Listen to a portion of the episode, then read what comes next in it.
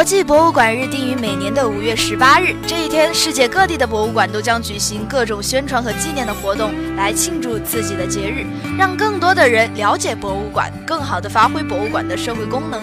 今天，主播小郭将和你聊聊哪些博物馆值得去，去博物馆要注意哪些礼仪，还有关于博物馆的那些奇妙怪谈。我在你心中留下几分。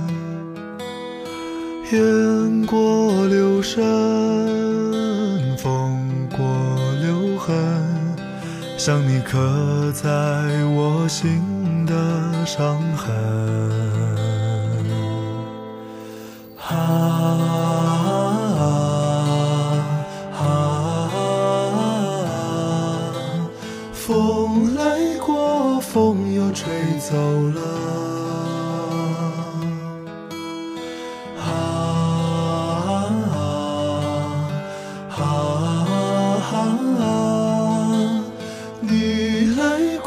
你却离去了，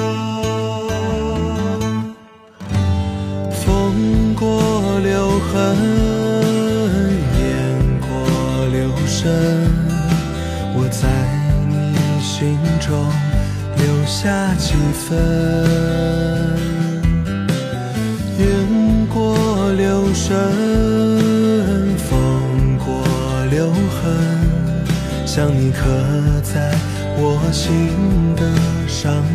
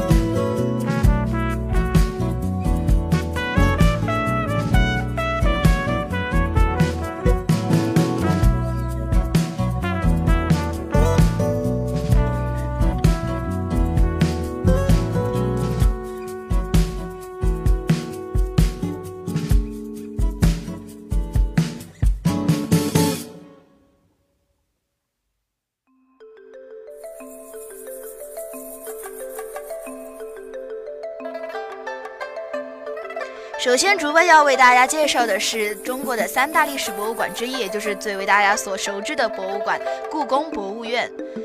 故宫博物院建立于1925年10月10日，位于北京故宫紫禁城内，是在明朝、清朝两代皇宫及其收藏的基础上建立起来的中国综合性博物馆，也是中国最大的古代文化艺术博物馆。它的文物收藏主要源于清代的宫中旧藏。但是主播要在这里为大家介绍的是，从二零一四年一月一日起，故宫博物院基本上每周一都会闭馆，所以大家要避开周一去故宫玩。嗯，它每天开放的时间是从早上的八点到下午的五点，票务信息呢是六十元每人。嗯，接下来为大家介绍的是故宫的一些小历史。故宫博物馆的文物大家都知道，在因为战争的原因被一分为二。抗日战争全面爆发前夕，日本帝国主义鲸吞了中国东北领土。一九三一年九一八事变后，又步步逼近了华北，形势危急。一九三三年，易培基遭诬陷离职，马衡接任院长。同年，故宫博物院为保护其文物安全，不致遭战火毁灭或被日本帝国掠夺，决定采取文物避敌南迁之策，择其精要装箱南迁，并在南京建立文物库房，成立故宫博物院南京分院。从一九三三年二月至五月，先后选出文物。图书档案一万三千四百二十七箱，又六十四包，分五批，先运抵上海，后又至南京。一九三七年七七卢沟桥事变爆发，抗日战争全面展开，南迁文物又历经艰险，沿三路辗转迁至四川，分处于巴县、乐山、峨眉山等地。日伪从故宫掠走铜缸、铜炮、铜灯亭，计一百四十九件。熔毁制造武器。一九四五年，抗日战争胜利，北平收复，国民党政府又再度收复故宫博物院，马衡继任院长。三度南迁的文物附集于重庆，于一九四七年运回南京。一九四七年九月，古物陈列所合并至故宫博物院。一九四九年二月，北平解放，故宫博物院由中国人民解放军北平军事管制委员会文化监管委员会接管。同年十月一日，中华人民共和国建立，故宫博物院隶属于中央人民政府文化部。但在中国人民解放军即将渡江之际，自一九四八年底至一九四九年初，南京国民政府从南京库房中挑出两千九百七十二箱文物运至台湾，后于台北市士林外双溪建立新馆，公开对外展出。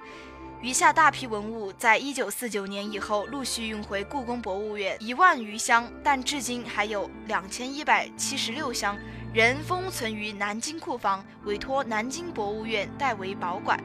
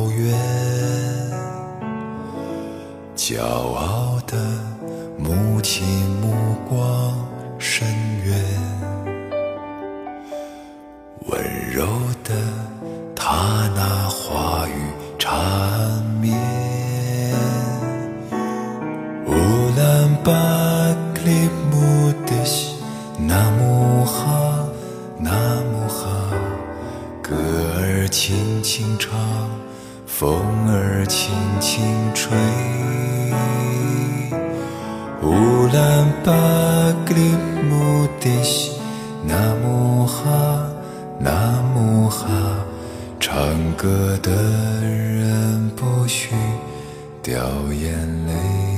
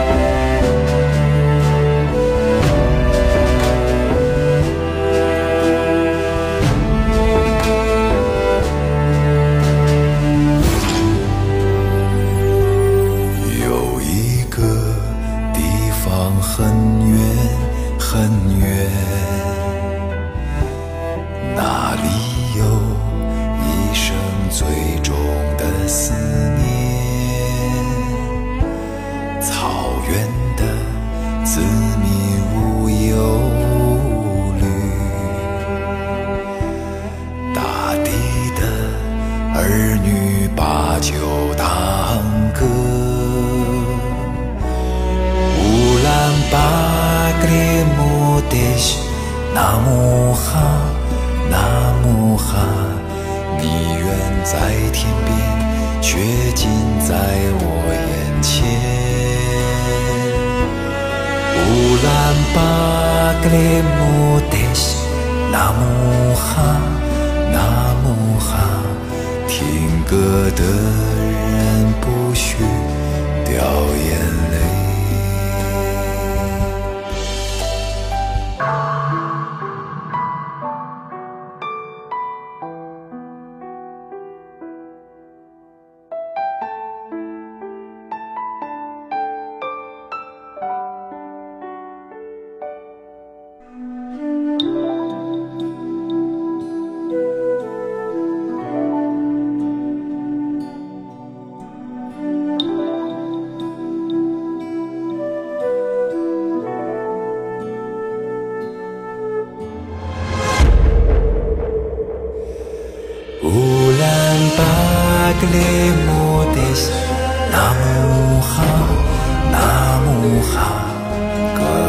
轻轻唱，风儿轻轻吹。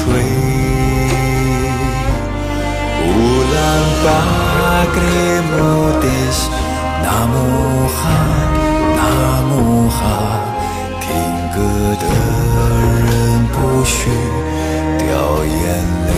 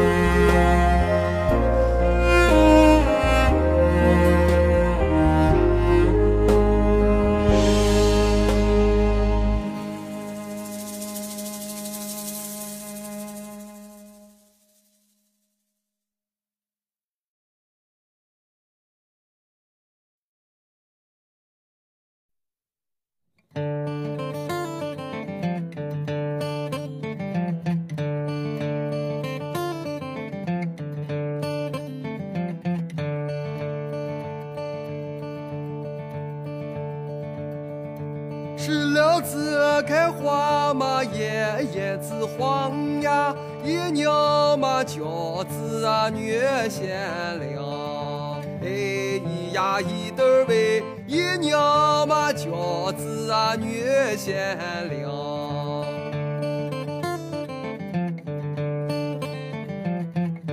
你学那贤良那开磨坊的李三娘。哎咿呀咿得儿喂，二选那开磨坊的李三娘。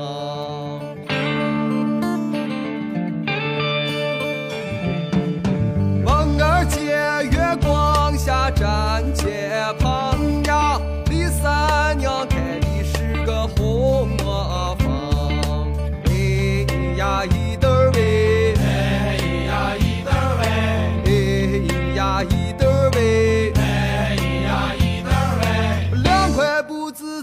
我的是花衣裳哟。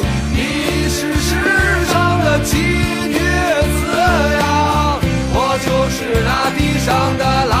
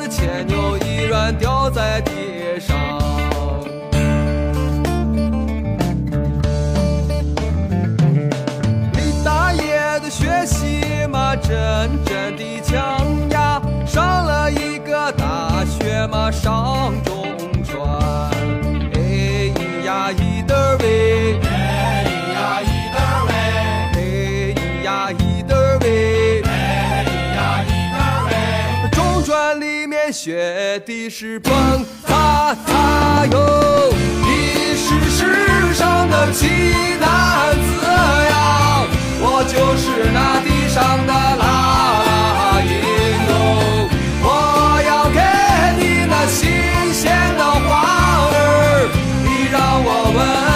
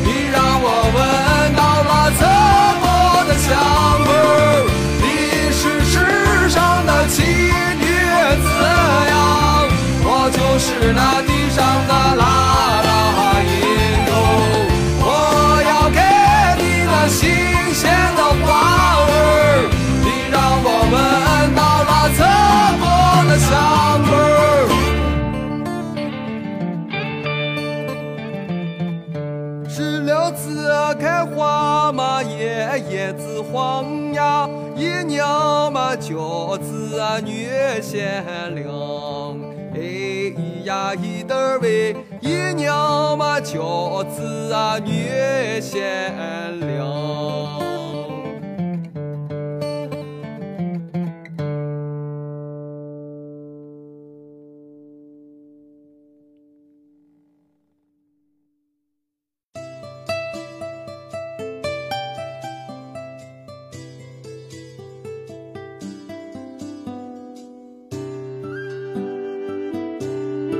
刚才为大家介绍完了故宫一些非常沉重的历史之后，那么主播为大家介绍一下故宫的一些主要的建筑。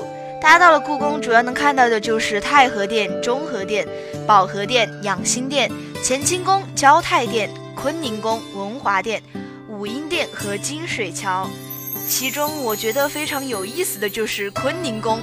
嗯，在《还珠格格》中，我记得住在坤宁宫的那位是非常恶毒的皇后。但是其实坤宁宫它的意义还是非常的重要的。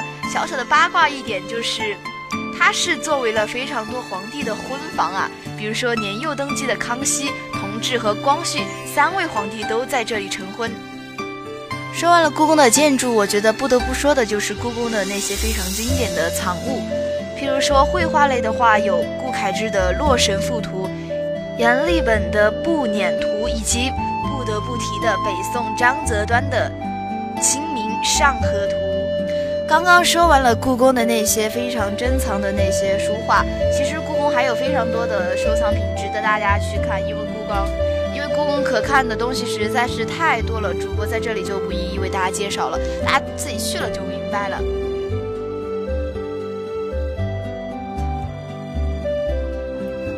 大家都知道，主播我呀对台湾是有着深情的向往，所以说接下来我就给大家介绍一下台北故宫博物馆。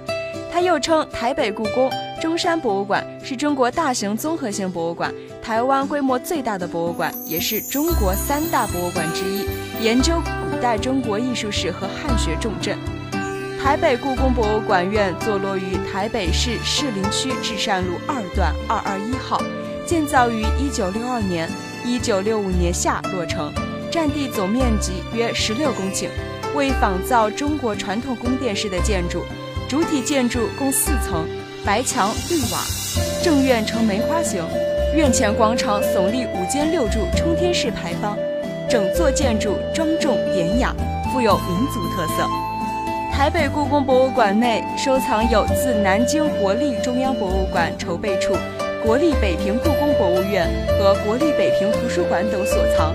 来自北京故宫、沈阳故宫、避暑山庄、颐和园、静怡园和园子间等处的皇家收藏，所藏的商周青铜器、历代的玉器、陶瓷、古籍文献、名画碑帖等皆为稀世之珍。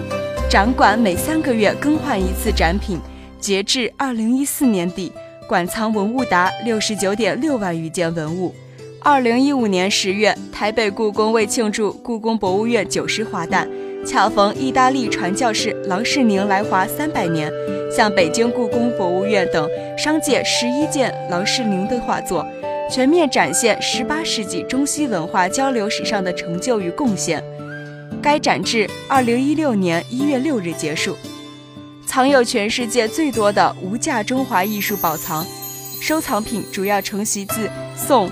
元、明、清四朝，几乎涵盖了整部五千，几乎涵盖了整部五千年的中国历史，数量达六十五万五千多件。台北故宫博物院因此拥有“中华文化宝库”的美名。故宫博物院位于台北市林市区至善路二段外双溪地区，为中国宫殿式建筑，二三层为展览陈列空间，四楼为休憩茶座、三希堂。院内设有二十余间展览室，收藏有自北平故宫博物馆及沈阳故宫、热河行宫运到台湾的二十四万余件文物，所藏的商周青铜器、历代的玉器、陶瓷、古籍文献、名画、碑帖等，皆为稀世之珍。展馆每三个月更换一次展品。国立故宫博物院典藏了历代文物艺术精粹。大致可分为青铜器、书画、陶瓷器、图书典籍、工艺品和宫廷类文物等。青铜器展品多样，其中较著名的有毛公鼎、散氏盘、宗周钟等。书画藏品共计约有九千一百二十件，以元朝作为划分点。著名的展品包含郭熙的《早春图》、宽泛的《西山行旅图》以及苏轼的《寒食帖》等。陶器展品及宋代五大名窑瓷器、明代官窑瓷器和清宫旧藏瓷器为大宗，著名的康雍珐琅彩瓷器即为代表。图书典籍部分以宋朝、元朝和明朝的版本较多，且完整度高，如文渊阁的《四库全书》、李藻堂的《四库全书会要》、晚尾别藏等，都是展品特色所在。工艺是故宫博物院的最大特色。包括著名的翠玉白菜、肉形石等，共有约一万一千四百四十五件玉器，另外还有漆器、玻璃、金银器和笔墨纸砚等，共七千六百零五件藏品。宫廷类文物则包含萨满教与藏传佛教的法器、祭器在内，是充满宗教色彩的展品。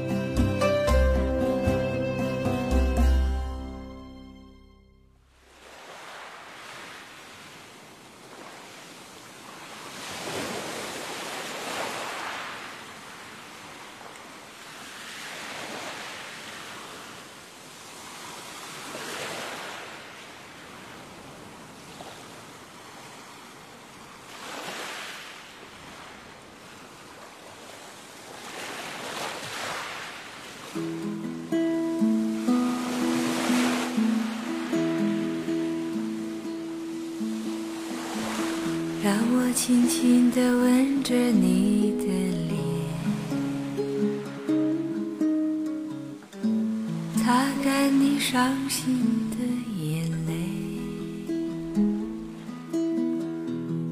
让你知道在孤单的时候还有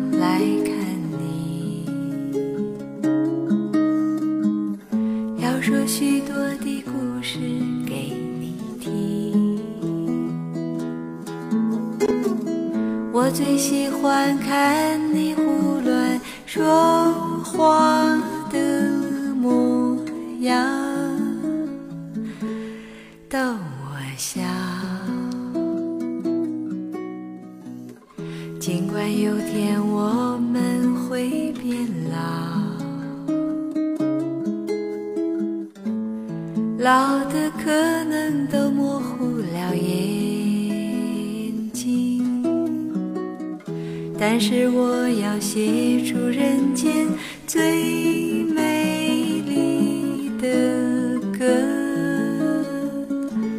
送给你。路。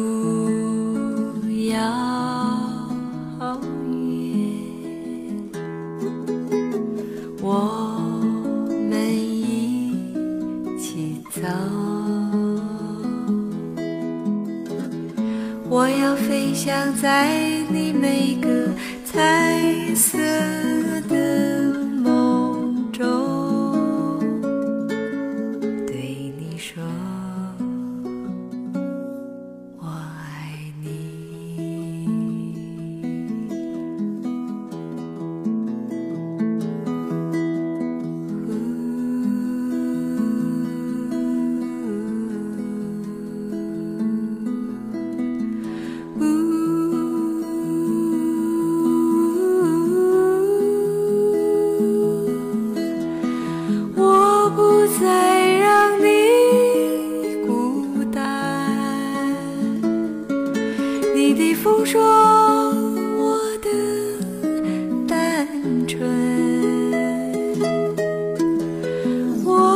不再让。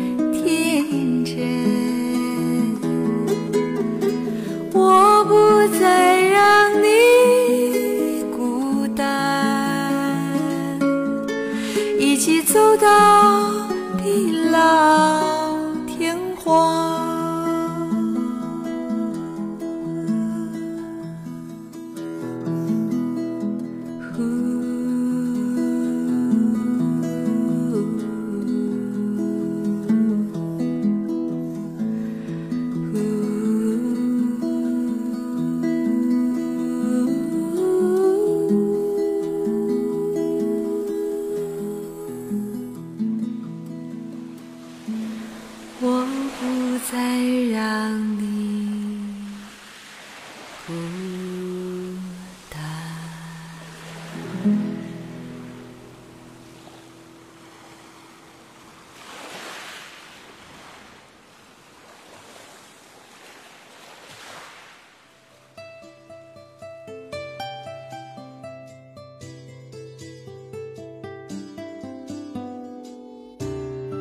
其实中国的三大历史博物馆还有一个就是南京博物馆。那么主播在这里也就不向大家细细的介绍了，大家有兴趣可以自己去看一下。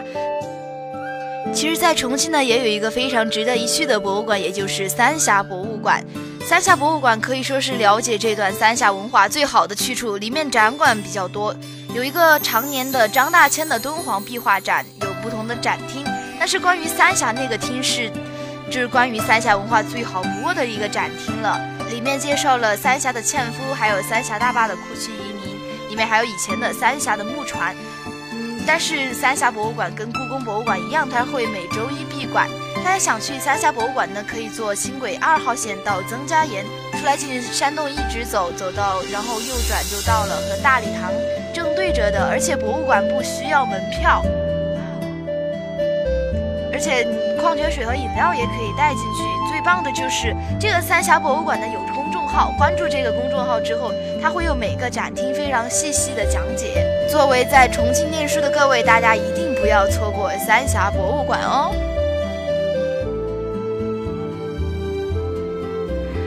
那么，到底去博物馆之前，我们应该注意到哪一些呢？首先要提前了解博物馆的大致情况，可以上网去看看博物馆的官网，了解博物馆的精华或者近期活动等等，这样就可以带着期待去参加博物馆。有想看的展品或者想参加的活动，那么自然印象也会更加的深刻。比如在去湖南省博时，就抱看着辛追夫人的期待。通过展览了解辛追夫人以及墓葬的考古情况，也看到了这具保存完好的尸体，印象深刻。到达博物馆后，领取宣传折页。一般博物馆常设展或是临展都有重点展品的宣传折页，上面都会有建议参观路线和必看展品的内容，也会有推荐的展览相关的活动或是讲座。这些不仅可以带你更好的参观，也可以在离开博物馆后进行回味。三租讲解器或者请讲解员。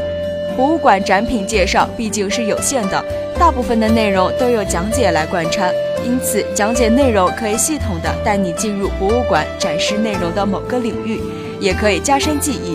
同时有讲解带领，对展品的了解就可以更加的深入。国内讲解器的租借还是比较少的，国人更喜欢请讲解员，国外的话，大部分观众都会租讲解器。四、参与展览活动或讲座，博物馆经常会根据展览内容或是临展举办活动，比如有临展展览内容问答任务卡，寻找答案的过程也会更加仔细和有目的的参观展览，而不会走马观花。各种讲座更是展览内容的延伸，这些都会更加丰富参观的体验。五、知识的延续。其实参观博物馆只是一个引导观众了解某个领域知识的方式。如果真的对某些展品或是内容感兴趣，那么可以离开博物馆后自己去了解相关的内容，自己进行研究，可能也因此培养出了一个专业兴趣。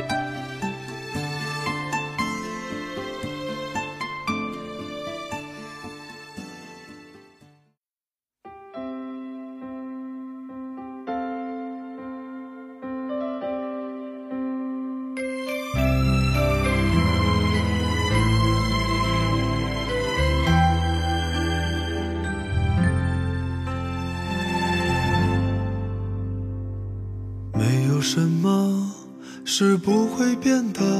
包括你，包括我。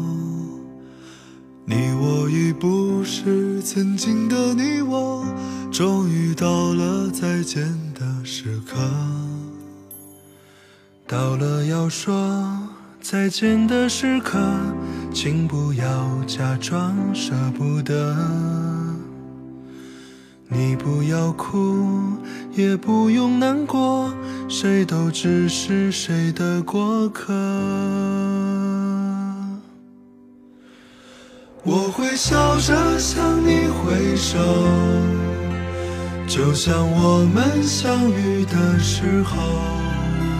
时间把你带走，也把我带走，相聚离开，没有永垂不朽。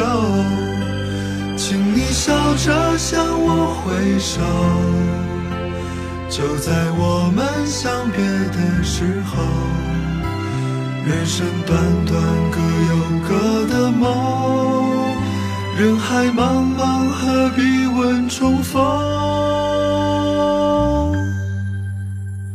但我会记得你的忧愁，那是我最美丽的梦。我也会记得，记得你的梦，那是我最美的忧愁。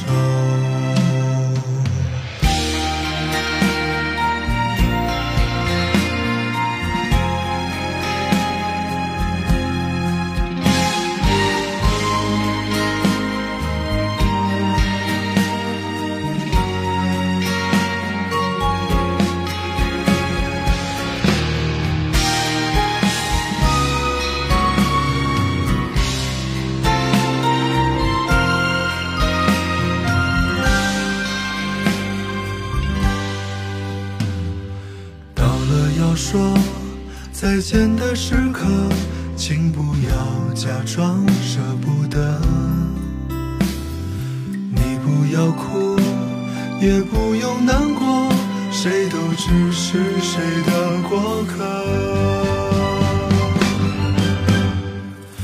我会笑着向你挥手，就像我们相遇的时候。时间把你带走，也把我带走，相聚离开没有永垂不朽。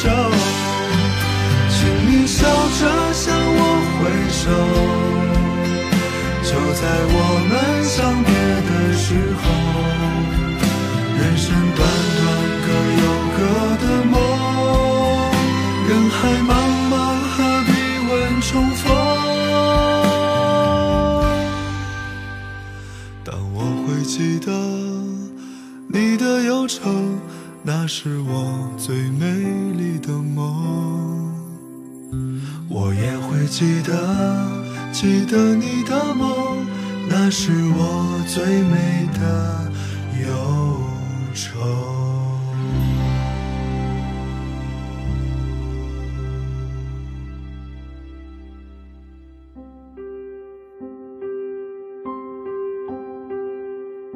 刚刚为大家介绍了非常多的博物馆以及去博物馆应该注意的事。那么接下来主播为大家推荐一个关于博物馆的纪录片，叫做《我在故宫修文物》。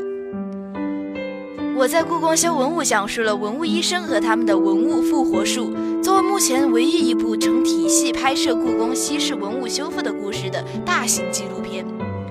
纪录片《我在故宫修文物》用年轻的视角走进古老的故宫，第一次系统地梳理了中国文物修复的历史源流，揭秘了世界级顶级的文物复活技术。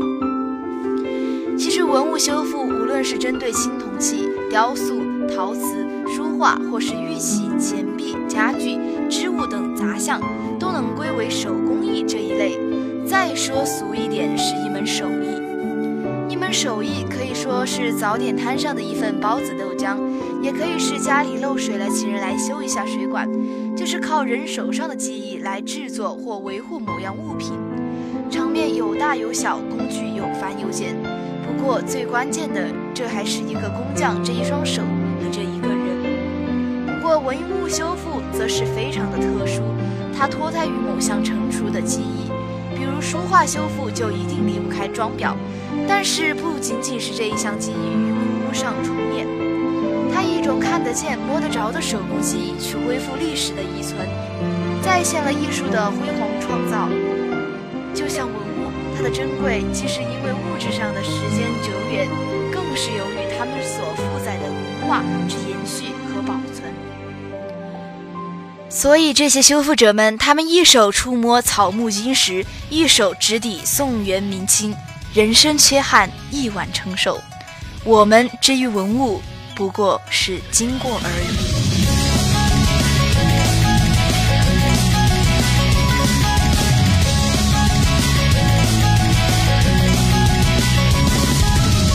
东汉木兰一不朽，长诗远长于家，南齐天子领诸侯，巨匠斗志在九州，几族也称父兄，几民逐月万多谋。纵天下尽变春秋，望东南民中原，顺世宗长江淌曹流，振翅必须早九九，多金出风山月，须见个铁马灭长城。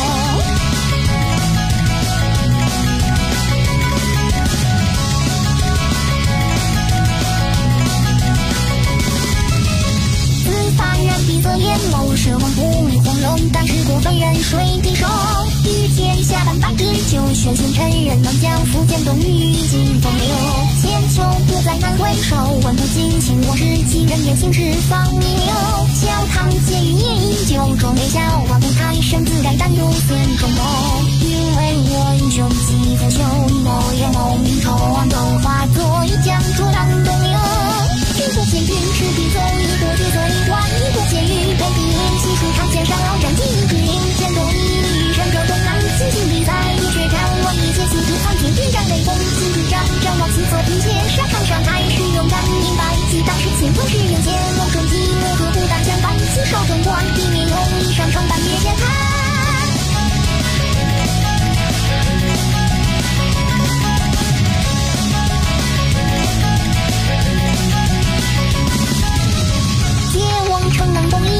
一手，轻骑苍空碧，百剑雄志万芒洲。山之后烟顶独秀，浊流苏却梦举县城大业令灵手。乌江土石敦厚，军情定本金而富得有将兵中更头。教云行为与筹谋，列能量合一，先举云渡海逐一州。彩云下不雕绣，想当野蛮城边，借兵经过雨中洗手。凭栏一横看无钩，看乐事几时了，稷下归功莫祈酒。称帝无多心仍愁，且无奈自不傲，同是一草歌死死斗。千年后东汉徒留，在何军军战一剑是举断一上空空。因为我英雄几不朽，某也某名愁，都化作一江浊浪东流。一国皆有子民，他千中百渡船，一国皆有不一少